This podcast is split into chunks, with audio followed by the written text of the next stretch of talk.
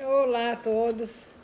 Bom, chegando agora mesmo, até tirar os óculos aqui, porque hoje foi, foi um dia meio complicado, é, com, com muito trabalho. Só deu tempo mesmo de no caminho passar um batom, que nem isso já não tinha mais. Pronto, então estou aqui ainda com a garganta meio chata. É, é, vamos, vamos hoje conversar de umas coisas interessantes, tá bem? Ai, os meus, meus queridos que estão chegando aqui por aqui, Ana Sofia, um beijinho grande, Ana Sofia.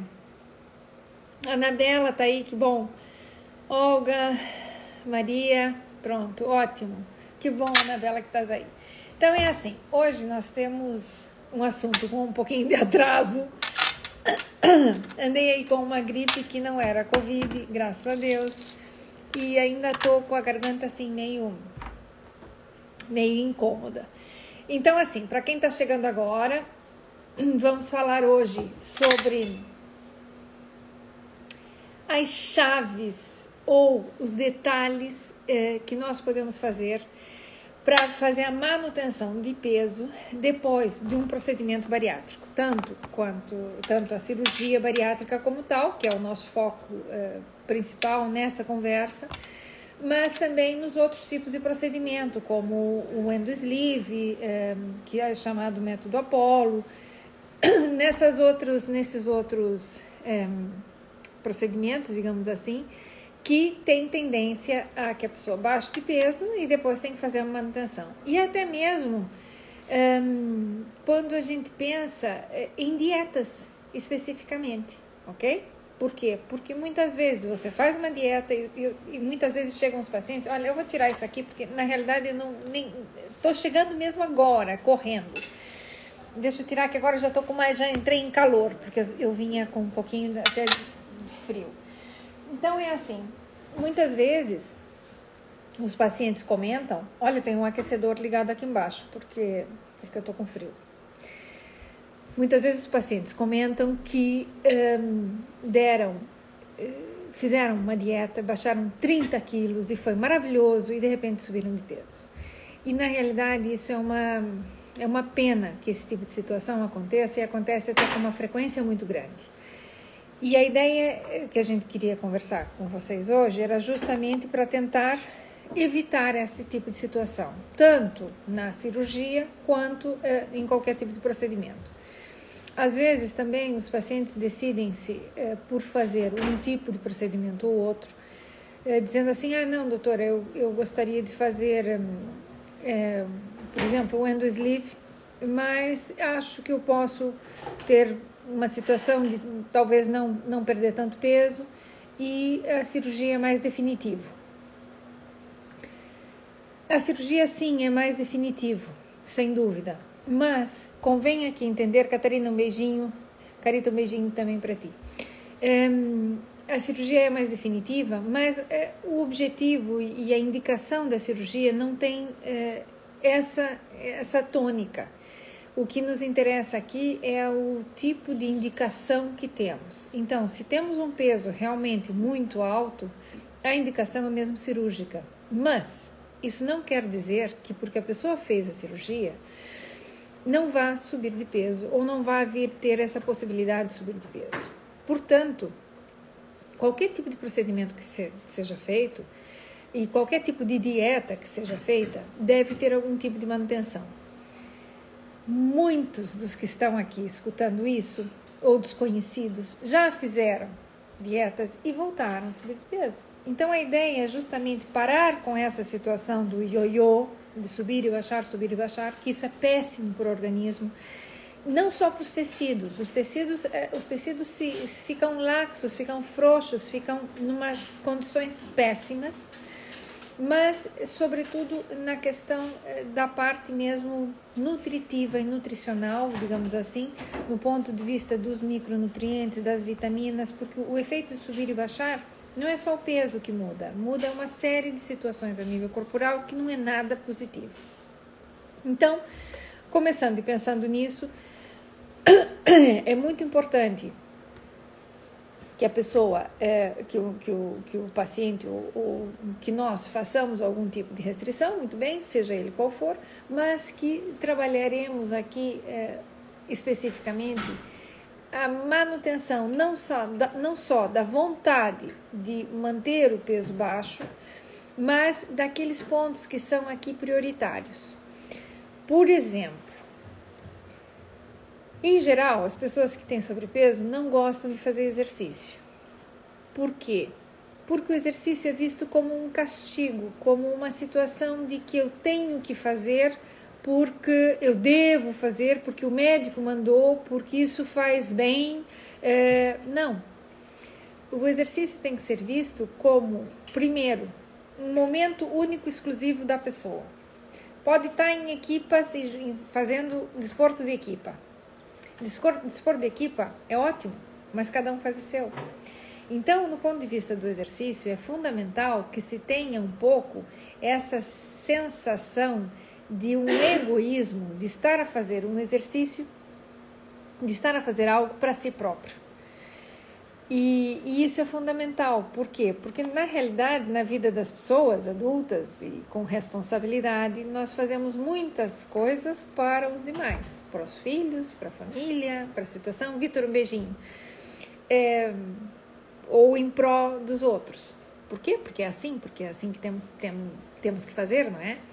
E então o exercício, quando é visto como uma válvula de escape, quando é visto como um momento único meu, ele passa a ser um elemento de prazer, ele passa a ser um elemento que aqui ajuda, que me ajuda a desconectar, que me ajuda a ter ideias. Exatamente, aqui o Vitor está dizendo que o exercício é uma terapia. E efetivamente é. De fato, vou lhes contar uma coisa. Eu adoro andar de bicicleta, eu gosto de correr e tal. Quando eu ando de bicicleta, é eu tinha que ter um gravadorzinho para ir gravando o que eu vou pensando, porque eu venho cheia de ideias. Enquanto eh, estou a andar de bicicleta, tenho imensas ideias, ideias de projeto, ideias de coisas para fazer, ideias de ideias de dietas, ideias de planos, ideias eh, de imensas eh, situações que isso acontece quando você faz o exercício, quando você está um pouco conectada consigo mesmo. E, e quando a gente consegue isso, o exercício passa a ser parte da tua vida como uma benesse, como uma situação extremamente benevolente. Deixa de ter o cariz uh, de sofrimento, de dor, de incômodo, de que eu tenho que fazer. Não. E passa a ser um, um, um elemento chave nessa manutenção do peso. Esse é um fator aqui, é, pronto, fantástico Além do que, quanto mais exercício você faz, exercícios que sejam, não estou dizendo em quantidade, mas em, em processos repetitivos, ou seja, quanto mais frequente for o exercício, mais interessante isso é para o corpo e mais benevolente. Então, menos tempo e mais vezes é melhor do que muito tempo e poucas vezes, que é aquilo que a gente fala dos um, os guerreiros de fim de semana, que são aquelas pessoas que só tem, tem artigos científicos falando disso, dos warriors, dos weekend warriors. É, muitos artigos científicos muito interessantes falando justamente disso, que efetivamente é, são pessoas que não fazem nada de exercício nunca, durante a semana nada, e no fim de semana fazem aquelas, é, ou cada 15 dias fazem muito exercício. Isso também não é bom, porque levamos o corpo a, a estar num estado de estresse mais agudo. O exercício faz um estresse agudo e, e por isso é importante que ele seja frequente em menor quantidade para ir entrando no, no aspecto adaptativo. O exercício em si, se a gente for ver ele de uma forma simples e pura e dura, é um momento de muita oxidação celular. Não é positivo, ok? Mas, se ele for feito de forma frequente, ele entra no processo adaptativo do corpo e faz com que você tenha elasticidade, com que você tenha melhor circulação sanguínea, que você tenha melhor circulação de todos os elementos corporais, em que você melhore o, o acoplamento e efetivamente é, o metabolismo é, de uma maneira adequada em que você comece a aumentar a queima de gordura depositada e a tua taxa metabólica basal, ou seja, as quantidades de calorias que nós gastamos para estar vivos, nada mais assim vendo televisão, assistindo televisão ou um programa desses, muda completamente. Nós conseguimos fazer isso mais alto. Ao fazer mais alto, o que, que é o grande lance disso? É que eu posso efetivamente ter uma ingesta calórica até mais alta, porque o meu metabolismo gasta mais, de forma natural. Então, aquelas pessoas que começam a assumir o exercício como um momento de exclusividade, um momento que pode ser custoso, mas sempre, eu garanto-vos, sempre vai ter um momento de prazer depois do exercício. Salvo uma exceção que você tem uma lesão qualquer. Pronto, aí te dói. E até de ter feito. Mas nós estamos falando de coisas normais. Então, quando isso acontece, é, isso é, é a chave mesmo, número um, para que nos enganchemos com o exercício. Por isso que a gente diz que de, de, repente o exercício traz um bichinho e você fica contaminado com aquele bichinho e não consegue parar. Além do que, o exercício faz uma coisa. As pessoas que estão muito. Helena, um beijinho, boa noite para ti. As, as pessoas que estão muito é, paradas têm dores por tudo. Quando você começa a fazer o exercício, mesmo pessoas idosas, mesmo pessoas com idade, que estão muito tempo sentadas e tal, começam a fazer exercício, epá, a musculatura acorda, começa a tonificar e se sentem muito melhor. Então, o exercício traz essa sensação de juventude, que é uma das coisas que a gente não pode perder.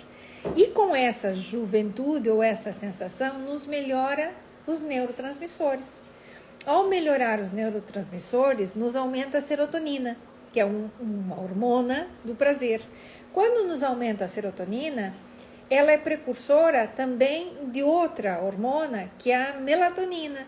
Então você acaba também dormindo melhor, porque ela estimula é, toda essa parte, mesmo da produção da glândula pineal, que produz a melatonina, e ela acaba fazendo com que você tenha cada vez mais prazer, se sinta mais vivo, empurra qualquer tipo de situação depressiva. Então, quando temos situações que nos podem levar à depressão, o exercício é, faz com que isso diminua a intensidade e a percepção nossa passa a ser muito melhor. Vale um beijinho. Então, esse é o grande. Obrigado pelos coraçõezinhos, adoro. É, isso é uma grande diferença quando a pessoa vai fazendo esse tipo de exercício e que seja rotinário. Quanto mais frequente, mais interessante fica o exercício, é, mais vontade eu tenho de fazer. Então, eu não ia começar a conversar com vocês justamente é, falando do exercício, tá? Não ia. Por quê? Porque é uma coisa que custa. Efetivamente, custa termos um pouquinho de tempo para isso.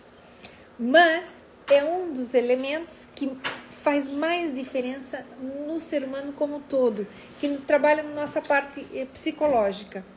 Que eu acho que esse sim é um elemento aqui para ter foco, porque nos altera as nossas sensações. E quando altera as sensações, é ao que vamos. Então, esse é o número um. A chave número um, anotem aí, é o exercício e de fazê-lo, de fazer. Tatiana, hoje eu não esqueci de ti, tá bem? A Tatiana me escreveu, não pude responder ainda para ela, porque foi toda uma correria até chegar aqui, mas eu logo, logo que termine, vou, vou aqui conversar com ela. Então, esse, esse é um fator aqui que muitas vezes é difícil uh, dentro do esquema de vida das pessoas que tirem um momentinho do exercício. O Vitor está aqui a dizer que o exercício físico é um dos melhores. Ah, me mandando um artigo, depois eu vejo. Então, efetivamente, temos que tomar é, o exercício como uma muleta positiva e que nos leva adiante. Por quê? Porque interfere do ponto de vista psicológico e interfere na nossa percepção dos problemas. Há vários estudos e vários artigos em que as pessoas que fazem exercício têm melhor resolução dos problemas, porque chegam a situações de resolver situações complexas de uma forma melhor. Hoje em dia, nas entrevistas de trabalho, se vocês forem fazer ou têm feito ultima, ultimamente, é, os soft skills, essas pequenos, esses pequenos detalhes, se você fez desporto, se você faz coisas em grupo, se você já fez artes marciais, todas essas coisas contam muito do ponto de vista é, e para essas pessoas que fazem esse tipo de, de avaliações, é, funciona justamente em como a pessoa consegue ter resiliência e consegue resolver os problemas desta forma. Olha, a Sheila está me fazendo aqui uma pergunta que é fantástica. Rodrigo, um beijinho para ti. A, a Sheila está dizendo assim: é, a partir de quanto tempo da cirurgia bariátrica pode-se fazer a dança como exercício? A dança é fabulosa como exercício, é fabulosa. E pode ser feita já terminando o primeiro mês. Eu gosto sempre de dizer que são 40 dias Passando esse período, já pode fazer, porque você pode caminhar em seguida. O que, que não deve fazer? Muitos exercícios que sejam de onde eu me enganche ou que eu suba e suba o meu corpo, que estique toda essa parte. Esse é um tipo de exercício que tem que evitar no início, de em qualquer tipo de procedimento, tanto seja no endosleeve, que, que amarra o estômago por dentro e faz com que ele se encolha, bem como na cirurgia, porque esses movimentos aqui de subir e fazer aquele movimento. Ou eu subo o meu corpo, ou puxo uma coisa, um peso para baixo, eu faço aqui a extensão dessa zona abdominal e pode causar desconforto. Em geral, não são movimentos tão graves que possam causar aqui rompimento, nem nada, mas são cirurgias que são já do ponto de vista um pouco mais profundas e que, por mais que estejam só cinco furinhos na barriga, dentro tem uma grande, um grande movimento.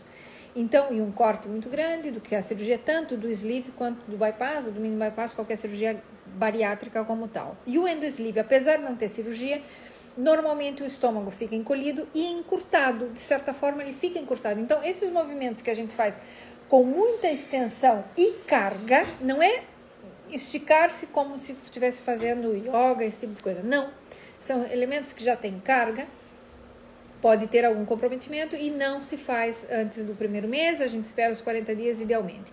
Mas dançar pode se fazer bastante mais precoce, ou seja, três, quatro semanas, quando já se senta bem, que não tenha nenhuma dorzinha aqui do lado onde fica o dreno em geral, perfeitamente e vai ser formidável. É um exercício que o dançar trabalha várias coisas, trabalha a música, trabalha esses aspectos todos. A música é sempre muito alegre. Então, quem, quem trabalha com a dança sempre tem essa sensação de estar é, num astral legal. E esse astral legal faz com que você também tenha uma melhor visão das coisas que estão a passar, não só dos processos é, inerentes à própria cirurgia, que não é fácil, que não é fácil, ninguém diz que é fácil, mas é, ajuda muito a você ter uma melhor percepção das coisas. E a música normalmente são músicas alegres, não é? Então, nada melhor. E se é dança de salão, ainda melhor, porque ainda tem um companheiro ou uma companheira que pode aqui auxiliar e ajudar. Portanto, é muito importante. E você trabalha toda essa parte física. Por quê? Porque a dança é um dos poucos exercícios que trabalham toda a musculatura. Trabalha desde a musculatura do pescoço até a musculatura da ponta do pé quando você faz determinados movimentos. Então, é um exercício fabuloso. Portanto, fazer logo e logo que se sinta bem e cômoda. A gente sempre espera esse mês, por quê? Porque muitas vezes é, a pessoa ainda tem incomodidades. E por isso esse mêsinho é um mês que a gente deve andar aí com mais tranquilidade. É, Para qualquer exercício que seja um pouco mais vamos dizer, um exercício mais forte. Por exemplo, correr depois de uma cirurgia plástica não se faz, porque por mais que não esteja uma cirurgia plástica, que fez, por exemplo, uma lipoaspiração, desloca o tecido ou descola o tecido da parede. As cânulas vêm por dentro, se retira a gordura e depois a pele tem que voltar a colar no, no, na parte sobre a musculatura. Então, o que, que acontece? Se a gente anda correndo, esse músculo fica mexendo e a pele fica mexendo. Então, podem causar aqui processos de inflamação e seromas. Lisa, um beijinho para ti. É, inflamações e seromas e outros, e outros tipos de situações que não são efetivamente nada, nada interessantes, ok? Então, realmente é para fazer e começar e fazer mesmo os exercícios, que isso aqui é, é fabuloso. Um, pronto, então essa daqui seria basicamente, vamos dizer, o número um. E, e todos os pacientes que eu atendo que têm feito ou têm regularidade do, do exercício, embora o exercício seja simples, seja é, não por um tempo larguíssimo nem nada, é, conseguem manter o seu peso por muito mais tempo. Primeiro, que chegam ao peso objetivo, não é com mais rapidez, mas com mais segurança, chegam melhor ao peso, não há tantos altos e baixos e se sentem muito, muito melhores. Efetivamente, o exercício trabalha uma parte que é muito importante, que é a autoestima. O exercício, quando vocês se veem no espelho e estão a fazer exercício, começam a descobrir coisas, a ver coisas em vocês e começam a gostar e começam a ter prazer, prazer em se olhar, prazer em desfrutar do seu próprio corpo. Lembre-se que o corpo passa uma transformação brutal. Então começam a ter graça e mesmo nos momentos, há momentos que o corpo fica pá, foi uma situação que não é, não é a mais adequada, que começa a pele para baixo, que começa uma situação não das melhores, não das mais agradáveis. Eu brinco que isso aqui é como a gente quando corta o cabelo bem curtinho e tem que deixar o cabelo crescer. Tem um momento que o cabelo nem dá para prender, nem dá para pôr para trás, nem dá para fazer nada e o cabelo começa a crescer e fica completamente sem forma. É mais ou menos assim. Depois de passar esse período mais crítico, o corpo muda e responde muito bem. Então, quando o tecido muscular é trabalhado, ele puxa, primeiro que ele queima a gordura, a gordura do corpo tem que sair queimada, a não ser que seja com lipoaspiração e você chupe tudo. Caso contrário, ela tem que ser mobilizada dos seus depósitos. E ao ser mobilizada desses depósitos, por um movimento muscular que eu tenho embaixo desses depósitos, é, essa, esse tecido, em geral, fica muito mais firme. Então, à medida que vamos fazendo, vamos tendo uns resultados fantásticos, fantásticos. Portanto, vale a pena a gente é, apostar nisso. Veja só, hoje eu vou ter que fazer essa live mais comprida. Não, não hoje. Hoje o nosso horário vai terminar o horário normal, eu comecei tarde, mas eu só te falei da chave número um. E são várias. Mas é que essa é muito mesmo importante, ok? Então, chave número um, que a gente tem aqui a noção de que o exercício funciona. Chave número dois, básica, tonta, boba, que ninguém dá valor. Sabe o que, que é? Olha, eu, eu, eu já deixei lá embaixo, porque eu cheguei e já deixei lá embaixo. Água. Hidratação, ok? A hidratação é a chave número dois para a gente ter manutenção do peso. Sabe por quê? Não é assim que diga que você, ah, tem fome, é para tomar água e se encher de água. Não, não, não é isso. A hidratação faz com que os fluidos corporais fiquem como devem estar. Quando você toma muita água, você tem todos, você tem lacrimejamento da, dos olhos normal, você tem a boca úmida, que é assim que tem que ser, os órgãos genitais têm a sua umidade natural, a sua pele está bem, é, o cabelo fica bom, você tem brilho na pele e brilho nos olhos. Quando vocês tomam pouca água, que isso é uma das situações muito, muito, muito comuns com o bariátrico, e inicialmente por obrigação, porque nós não podemos simplesmente liberar toda a quantidade de água que uma pessoa normalmente toma, é, acontece uma diminuição desse aporte de água. E esse aporte de água, lembrem-se que no corpo as coisas caminham e caminham por processos osmóticos, passam de uma célula para outra tem porta e chave e fechadura, sim senhora, mas é, é, nós temos é muita água no corpo. E se eu tenho muita água no corpo, mas essa água está em umas condições, ou seja, eu tenho restrição, que eu bebo pouca água, eu urino água todo o tempo, eu transpiro água, eu respiro água e sai água da minha narina quando eu respiro. Quando vocês estão no carro fechado e o carro embaça, por que, que vocês acham que embaça no inverno? Porque você está eliminando vapores. Esses vapores não se veem, só o vidro que empanhou, que o vidro ficou ruim, mas é água. Então nós temos uma perda de água. Paulo, um beijinho para ti nós temos uma perda de água brutal. E se a gente não faz a reposição desse, desse conte, conte, conteúdo líquido, nós acabamos tendo fluidez, ou seja, tudo aquilo que tem água e que é, é necessário para o corpo, vai ficando espesso, porque a água é necessária para circulação sanguínea, é necessária para muita coisa. Então, voltamos a trabalhar em prioridades. Quando trabalhamos em prioridades, o que, que acontece? Os fluidos ou as coisas que são menos importantes ficam uh, com uma dificuldade de estarem tão fluidas. Portanto, o que, que acontece?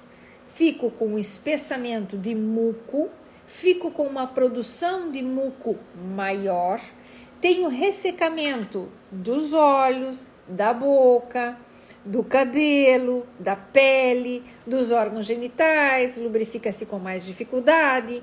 Tudo isso interfere de forma brutal é, até na circulação e na absorção das vitaminas. Então, como a Lisa, a Lisa estava aqui, a doutora Maria Lisa, é, quando a gente falou alguma vez do hercêutico, do cabelo, não sei o quê, nós temos que ter água para levar a vitamina até o bulbo capilar que está aqui e também a unha que está aqui e a unha do pé que está lá embaixo.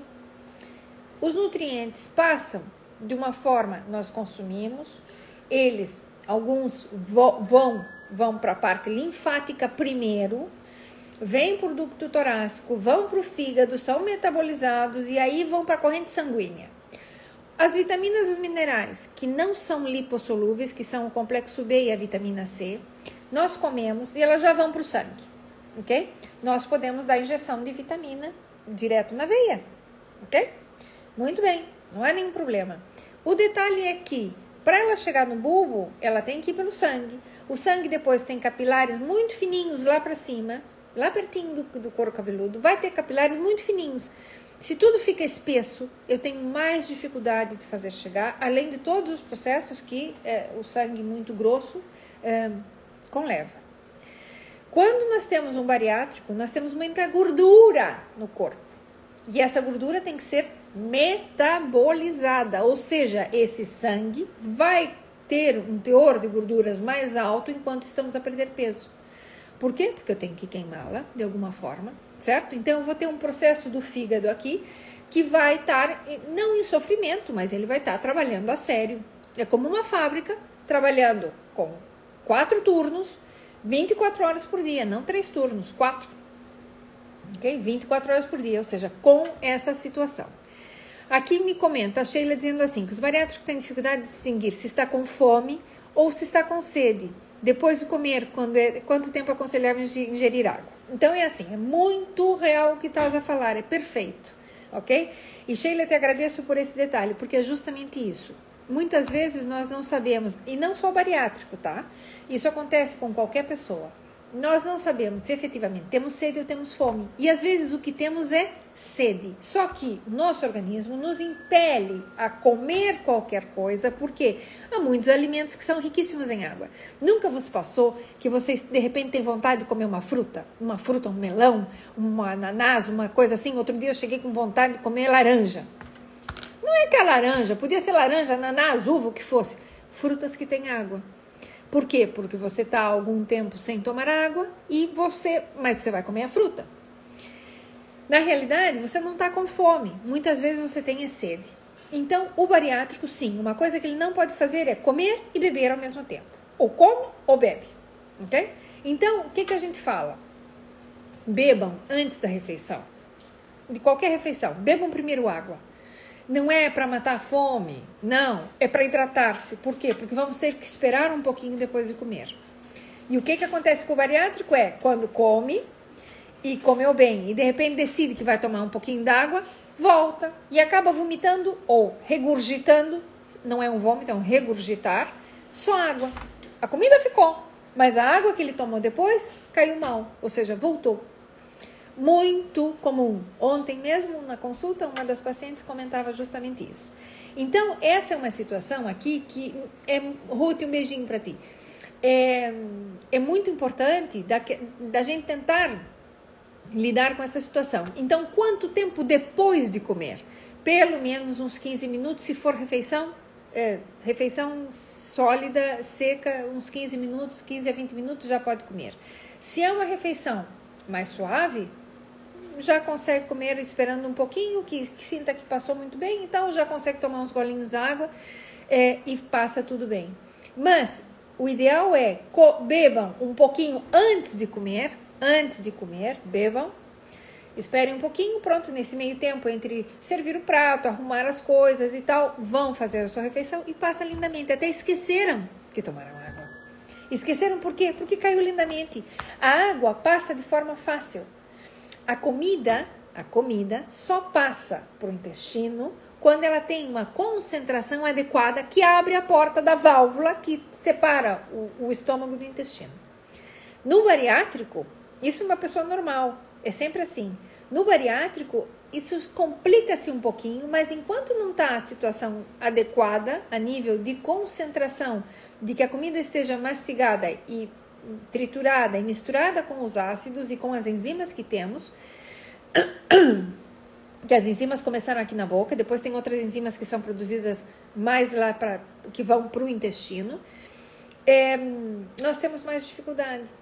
Então, é bem normal isso acontecer. Portanto, é importantíssimo que bebam água, esperem um pouquinho, vão fazer a sua refeição, comam, estão com sede, bebam água. E nos intervalos das refeições, bebam muita água. Muita água dentro do que se pode. Vamos lá.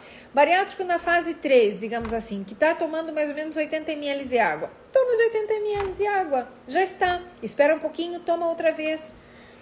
E, e, tomem devagarinho, porque a água vai descendo, senão a água cai como uma pedra. Para quem é bariátrico, tomar um gole d'água assim grande, grande, cai mal. Cai mal, ninguém sabe explicar muito bem isso por quê, tá? Eu acho que tem a ver com a própria. O estômago era grande, o estômago fica pequenino. A água tem, tem um aspecto que você toma, ela cai, ela cai, ela escorre por dentro, ok? Se a gente toma água gelada, percebe isso perfeitamente. Se toma água quente, percebe perfeitamente. Então ela cai no estômago, o estômago fica muito cá em cima e faz uma pressão importante aqui, por causa da gravidade. Então, tomar água devagarinho funciona muitíssimo bem, ok? É, é exercício. Segundo, hidratação. Terceiro, que eu não sei se a gente termina o terceiro hoje, mas não interessa. Se nós não terminarmos, nós vamos terminar num próximo. É, nós temos uma visita, antes que eu me esqueça, nós temos uma visita importante na próxima terça-feira. Então não deixem de assistir, que vai ser ótimo, porque é um pouco uma compensação do que estamos a fazer agora, para a gente trabalhar outra parte na semana que vem, que também entra na realidade um pouco nessas chaves e, e de como ter o sucesso de manter o nosso peso por mais tempo. Fátima, um beijinho para ti, que bom que você apareceu. A Fátima não falta nunca, é uma querida. Então é assim. Essa é uma situação importante. Depois, a terceira coisa que eu quero que vocês entendam é, é aqui, aqui a Sheila está dizendo que nos primeiros meses não consegue ingerir os 2 litros de água diária. Não consegue nunca, Sheila. Não consegue mesmo, tá? A gente fica feliz que consigam ingerir um litro. Para ajudar nesse processo, tem várias formas. Se tivermos no verão, nós podemos fazer cubinhos de gelo de fruta, que é muito legal e você vai chupando aquilo e dá a impressão, e quando vê, são 20 a 30 ml cada cubinho de fruta, cubinho de gelo, e dá ali pra, com, com algum saborzinho de fruta e funciona muitíssimo bem. Outra forma é usar as águas saborizadas, tá? E nós estamos a falar de água, água e chá. Sopa, sumos, etc., entra como comida, não entra basicamente como água. Para os médicos em geral, eles fazem essa conta consumindo todos os líquidos. Só que eh, essa conta não é assim, senão nós ficamos com uma restrição importante. Por quê? Porque todos esses outros alimentos têm sódio na sua formulação, mesmo a fruta tem sódio, as sopas têm sódio, como é óbvio, não é? é, e vão acabar é, usando parte dessa água para o seu próprio metabolismo. Então, não é assim. Nós estamos a falar de água água ou água chá, okay? nem café. Café entra de outro ponto de vista. Então, água mesmo. O ideal é, se conseguimos chegar ao litro, fabuloso. Fabuloso, o intestino funciona bem, Uh, não vai ter ressequedade nessas situações todas e nós melhoramos a questão também da pele. Por quê? Porque o, o, bariátrico, além de diminuir toda essa questão de hidratação, diminui gordura corporal da alimentação. Então, evidentemente que fica também com a pele mais seca. E eu digo para minhas pacientes que se besuntem de creme. Se besuntem de creme. Há alguns cremes que são eh, sabonetes lavantes. Eh, que são um, que, que permitem que não se perca é, gordura no corpo, ok? Tem várias marcas, algum, eu não queria ficar falando de marca comercial aqui, porque parece que eu tô, que eu tô querendo é, vender isso, não, não quero vender, mas são cremes excelentes e são, não são caríssimos em nada, porque são potes enormes que, que aquilo rende imenso e tem, tem na farmácia e rende muito, rende, é muito melhor do que usar um sabonete, tá bem? Depois posso escrever aí, é, vou dizer porque pá, não tem nada a ver com isso, mas é da Uriage tem alguns que são fabulosos. Tem um que se chama Chemose, que é muito bom para tomar banho e não ressecar tanto a pele, ok? E é muito bom mesmo para quem tem essa pele mais seca. Então isso ajuda imenso, ok? É, e, e, já melhora essa qualidade de não perder tanta água desse ponto de vista. Pronto, então as águas saborizadas, os cubinhos no verão, no inverno sem, simplesmente não, não é muito fácil. Então, no inverno, usar e abusar dos chás. Os chás nos mudam um pouco essa situação e buscamos elementos aqui que também nos trabalham do ponto de vista de fitoterápico, que são excelentes e tem vários, dependendo do que a gente precisa, alguns que sejam mais relaxantes, outros que sejam mais purificantes, outros que sejam mais confortáveis. Eu gosto muito de roibos. Roibos é um chá que é feito, é a origem é, é africana, é uma raiz, não é folha, e, e é realmente é muito, muito agradável. Tem um saborzinho adocicado, não tem nada de açúcar e não tem cafeína. Então é um chazinho que a gente pode usar. E tem roibos com mirtilhos, roibos com hibiscos, roibos com 500 coisas, ok? Já se consegue em tudo quanto é lugar. Há muitos anos atrás, quando eu vivia fora, eu tinha uma amiga que vivia na Holanda e ela trazia quando ia me visitar, então ela trazia o chá porque realmente era muito bom. Hoje em dia tem para vender no líder, no Aldi, em qualquer mercado tem por aí e é fabuloso e é realmente muito agradável. Então, água, hidratação e exercício.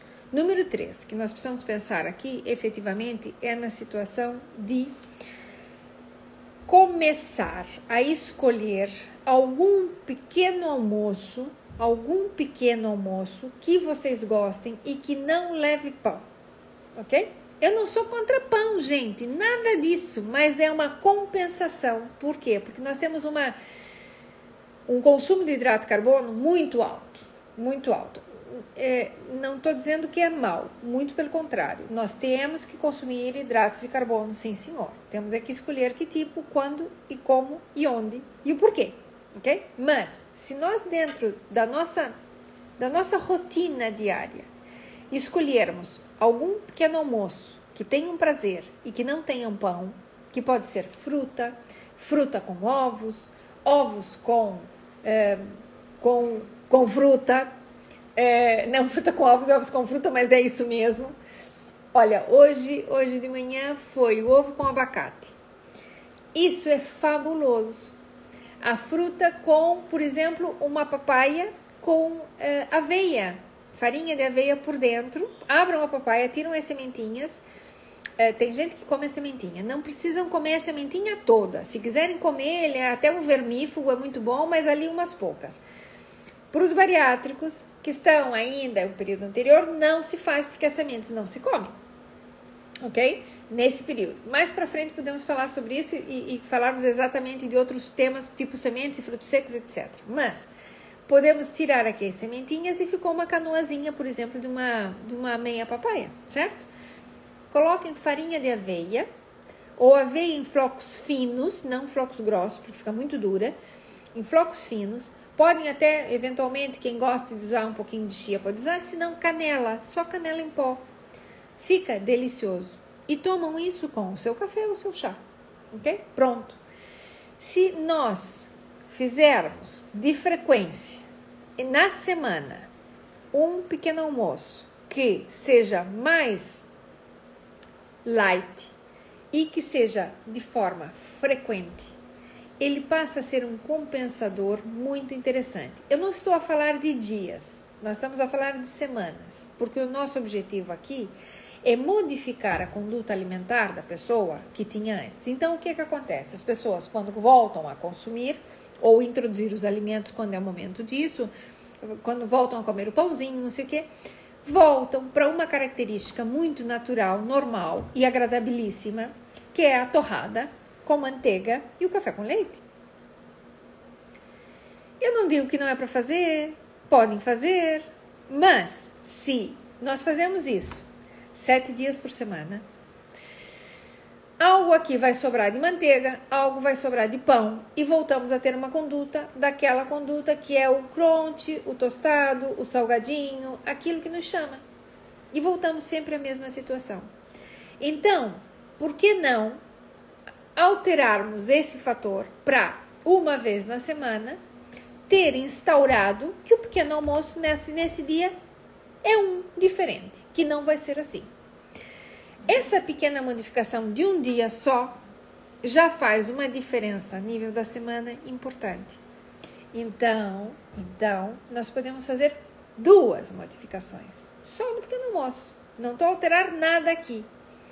Nós precisaríamos, então, seria muito conveniente que duas vezes na semana, um, um pequeno almoço. Vamos lá. Nossa semana não encurtou. O detalhe é que a semana tem sete dias. Nós fazemos formal os cinco que trabalhamos. Depois, fins de semana são informais. Informais em que ponto de vista? Que ou a pessoa levanta tarde, e muitas vezes há muitos pacientes e há muita gente que faz poucas vezes o pequeno almoço. Eu não posso ficar sem ele. Independente da hora que eu acorde, eu faço meu pequeno almoço. Se eu vou almoçar, almoçarei mais tarde. Ou se eu dormir até mais tarde, almoçarei mais tarde. Mas o meu pequeno almoço, para mim, é sagrado. Então, muitas vezes, essa é uma, é uma situação que as pessoas não fazem, é, mas tentar instaurar dois dias, então, de segunda a sexta-feira, dois dias que sejam diferentes da grande normalidade, da grande normalidade, do que estejam a fazer, que seja diferente do padrão que vem fazendo. Só esses dois dias faz uma mudança, porque é, muitas vezes as pessoas pensam nas mudanças só do ponto de vista calórico. Eu não estou a falar de calorias. Eu posso até manter o pão, mas eu estou a falar de nutrientes. Então é diferente o pão com manteiga. Eu amo pão com manteiga. Eu atravesso a rua de joelho para comer pão com manteiga, ok? Que fique claro. Hum? Mas, se eu comer pão manteiga todo dia, não vai dar certo. Porque meu colesterol no final do mês vai estar tá alterado, tá? Então, não vai dar muito por aí. Mas, do ponto de vista nutricional, eu coloco coisas diferentes nesse pequeno almoço. Coisas diferentes se chamam nutrientes, com fontes diferentes. Então, eu posso fazer, por exemplo, é, uma pasta, até pode ser até com o pão, mas eu posso fazer uma pasta de é, abacate, por não dizer outra coisa, com chia, um fiozinho de azeite de oliva, posso pôr coentros, bastante coentros, amassadinho e unto no tal do pão. Mas eu posso untar numa esferovite, numa bolachinha dessas, esferovite diferente, pronto. Esferovite é maneira de dizer, né? Nós estamos a falar aquelas bolachinhas de trigo ou arroz inflado. É, trigo, trigo não, é milho inflado ou arroz inflado. Pronto, ótimo. Já mudamos aqui um pouquinho o padrão. Já tenho nutrientes completamente diferentes. Já tenho ômegas que não teria se fosse simplesmente o meu pão de sempre. Posso pegar e falando aqui do pão, para não acharem que eu sou má e que não, não deixo comerem pão. Não, porque aqui em casa se come muito pão, na verdade. Em vez de fazer o pão, eu posso fazer o pãozinho efetivamente, posso até fazer umas tostinhas feita em casa, que eu posso misturar sementes de vários tipos, fazer uma massinha muito fininha, esticar ela toda, pôr no forno, aquilo seca e fica uma massinha, fica um pãozinho muito fininho. O que é que acontece? Que dura pouco tempo, senão ele amolece. Então, cortar e comer tostadinho, barradinho com o tal do abacate. Mas eu também poderia utilizar o pãozinho, buscando aqui algo mais com um pouquinho mais de cereal, ou seja, um pãozinho com uma farinha um pouquinho mais integral e poderia fazer uma pasta de tomate. Tomate trituradinho ou ralado e fica a casca de fora. E vamos pôr um pouquinho de sal, um pouquinho, coisinha mínima, se precisa pôr o sal, é, um fiozinho de azeite, um pouquinho de pimenta preta. Pronto, eu já tenho aquilo que a gente chama, na Espanha se chama tumaca, tem gente que põe alho e tem gente que não põe, mas isso já tenho aqui nutrientes diferentes, completamente diferentes do que eu vinha fazendo. Sem falar, mantendo aqui o pão. Se eu já troco o pão e faço, por exemplo, qualquer outro, olha, um omelete, eu já tiro aqui o hidrato de carbono, que eu tinha a mais, e coloco um pouquinho mais de proteína. E nessa proteína eu posso pôr, por exemplo, cogumelos. Cogumelos, muitos coentros, que eu vou ter aqui muito magnésio e outros minerais. Corto aqui filetadinho, trituro, bato uh, e como aqui o meu omelete. Pronto, e tomo com o meu chazinho. E fica maravilhoso. Posso pôr queijo, posso não pôr, etc. Ok? Dependendo da, da, da, da ideia aqui ou do que é. Então, sim, dois dias na semana eu já contrabalanço não só as calorias, mas entro aqui a uma instaurar nutrientes diferentes. E esse é outro, outra chave dos problemas. Por quê? Explico. Quando nós temos, por mais que sejamos bariátricos, que consumamos as vitaminas diariamente, a biodisponibilidade de uma vitamina sintética é diferente de uma vitamina que tem componentes naturais e que é diferente do alimento que vai ser consumido in natura, ok? E vai ser diferente para aquele paciente que tem efetivamente é, boas bactérias no intestino. Por quê? Porque, por exemplo, a vitamina K, que é extremamente importante para a saúde do osso, só que a gente não fala muito dela, fala-se pouco. Osso a gente só pensa é cálcio que é branco. Leite, cálcio é branco. Branco é osso, osso só tem cálcio. Não, mentira. Não é isso. Tem muito mais coisas. Ruth, isso é boa, boa ideia para ti. Então, vejam lá, se vocês fazem isso, a própria vitamina K, ela é absorvida no intestino, mas ela precisa das bactérias para serem absorvidas que vão trabalhar com ela e vão realmente ter uma biodisponibilidade dessa, dessa vitamina em função das bactérias que se tem no intestino. Por isso é tão importante a saúde do intestino. Então, isso faz uma grande diferença quando nós fazemos essa pequena manutenção. Então, nós temos nutrientes diferentes. Quando ocorre esses processos em que vocês têm loucura por comer doce ou alguma coisa que realmente chama e que precisa comer, em geral tem um desbalance aqui. E as pessoas às vezes largam dos padrões alimentares porque chegam num déficit e até em dieta normal que a pessoa tem uma, uma absorção normal e tudo. Por quê? Porque é sempre não só a monotonia alimentar, mas a monotonia nutricional. Então temos déficits de nutrientes que são necessários para as reações metabólicas no corpo. Isso é bioquímica pura. Mas é isso justamente que nós fazemos. Então a gente precisa aqui alterar isso.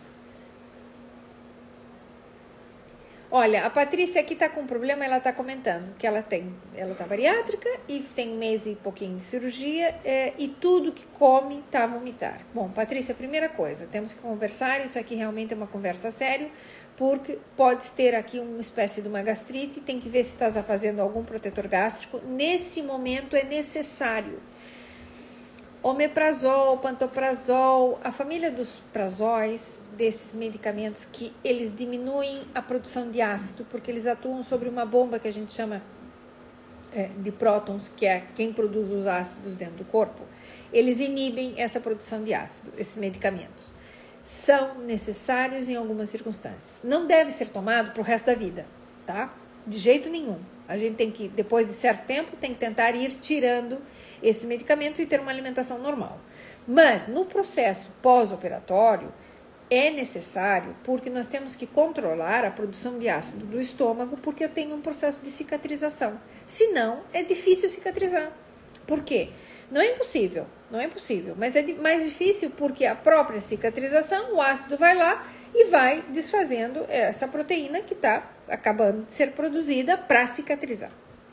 Então, se usa efetivamente os omeprazóis, eu estou falando aqui de uma maneira muito muito parca, não é? Para que chegue, não, não é indo ao grão da questão bioquímica, porque não interessa, mas para terem uma ideia. Então, o que, que pode estar tá acontecendo é que estás a fazer uma pequena gastrite e tudo que chega no teu estômago acaba vomitando. Então, tem que realmente cuidar nesse ponto. Ver se, Rita, se eh, a Patrícia, se está efetivamente fazendo algum tipo de protetor gástrico, ok? Que é importante que o faça.